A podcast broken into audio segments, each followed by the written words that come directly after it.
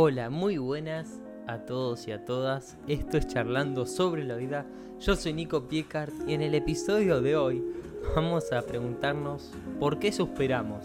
Y ahí el, el comienzo con la suspiración. Así que empecemos. A menudo se dice aquello de que los suspiros sirven para llevar oxígeno a nuestros recuerdos más profundos. Sin embargo, y más allá de lo bucólico, ¿qué función tiene este mecanismo fisiológico tan común en el ser humano? ¿Por qué suspiramos?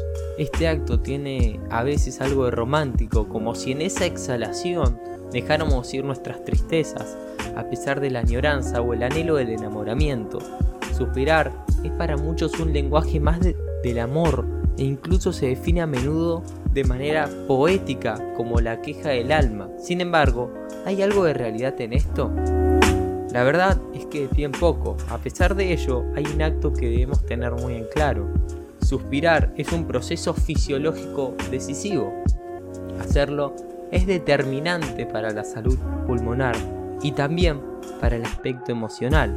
Es más, el cerebro lo necesita hasta el punto que muchos neurólogos definen este mecanismo como el botón de un reseteo mental. Así que vamos a hablar acerca de más datos sobre esto. ¿Por qué suspiramos? Párate un momento en responder estas preguntas. ¿Cuántas veces al día suspiras?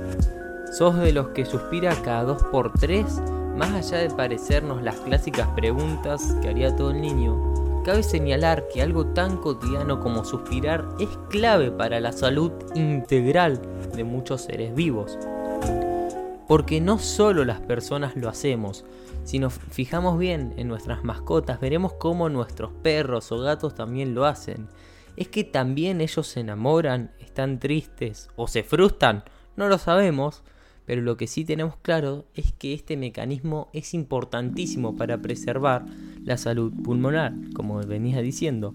Aún más, si no llevamos a cabo estas inhalaciones periódicas a lo largo del día, moriríamos. Los suspiros, un reflejo vital. Suspirar para vivir. Parece una frase sacada de una cuña publicitaria, pero no lo es.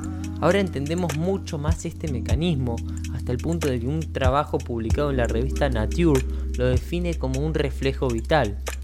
Se ha descubierto que disponemos de dos pequeños grupos de células nerviosas en el tallo cerebral que orquestan en este proceso. Este conjunto de células tiene como principal tarea encargarse de manera automática de la respiración, el sueño y de la frecuencia cardíaca. Ahora sabemos que también activa el mecanismo del suspiro, pero ¿para qué fin? Si nos preguntamos por qué suspiramos, la respuesta es sencilla, para evitar que los alvéolos se colapsen. Hay veces en las que estos pequeños sacos que forman los pulmones y que controlan el intercambio entre el oxígeno y el dióxido de carbono quedan atascados. El suspiro lo que hace es inflar esos alvéolos colapsados con más aire de lo normal para que así puedan reactivar su funcionamiento y puedas eh, seguir intercambiando oxígeno por dióxido de carbono. El caso de que no lo hiciéramos empezaríamos a sufrir insuficiencia pulmonar. El autor de la investigación, el doctor Jack Friedman, profesor de neurobiología en la Escuela de Medicina de Los Ángeles, de la Universidad de Los Ángeles, perdón, nos indica algo igual de interesante. Dice, el cerebro activa diferentes tipos de respiraciones gracias a los eh, neuropeptidos. Neuropeptidos, ahí es difícil de pronunciar. Quienes estos median las respiraciones normales, en los bostezos, en la tos, en la risa, en el llanto, en nuestras emociones y en nuestros sentimientos. Los suspiros están regulados además por poco más de 200 neuronas, un grupo muy pequeño de células nerviosas capaces de cumplir una misión vital para nuestra supervivencia. Cuando estás estresado, nos recomiendan que suspiremos más. Los suspiros nos parecían hasta hace no muchos, muchos simples respiraciones largas y profundas asociadas a la tristeza, al malestar emocional. Generalmente cuando pensamos en estos suspiros nos acordamos después de un llanto, una pelea y, un lloro que hacemos... Bien, ahora ya sabemos que su papel es llenar de aire estos alveolos. No obstante, ¿es esa su única función? La verdad es que cumplen más tareas para nosotros. Los suspiros aumentan su frecuencia cuando padecemos estrés y hasta ciertas condiciones psiquiátricas, como el trastorno bipolar, la esquizofrenia, la psicosis, cualquier estado en el que nuestro estado emocional sea de gran intensidad aparecerán estos suspiros. Lo hacen para liberar tensión, para dejar ir a la ansiedad a la que está sometida la mente y el cuerpo, y no es por nada que las meditaciones o los mindfulness que practiques, o que yo incluso practico, está hecha de suspiros. Es para desestresar, son 10 minutos de suspiraciones conscientes. Por otro lado, estudios como los llevados a cabo en la Universidad de Lovania, en Bélgica, nos señalan algo más. A la pregunta de por qué suspiramos debemos añadirle otra respuesta, para restablecer el equilibrio del cerebro.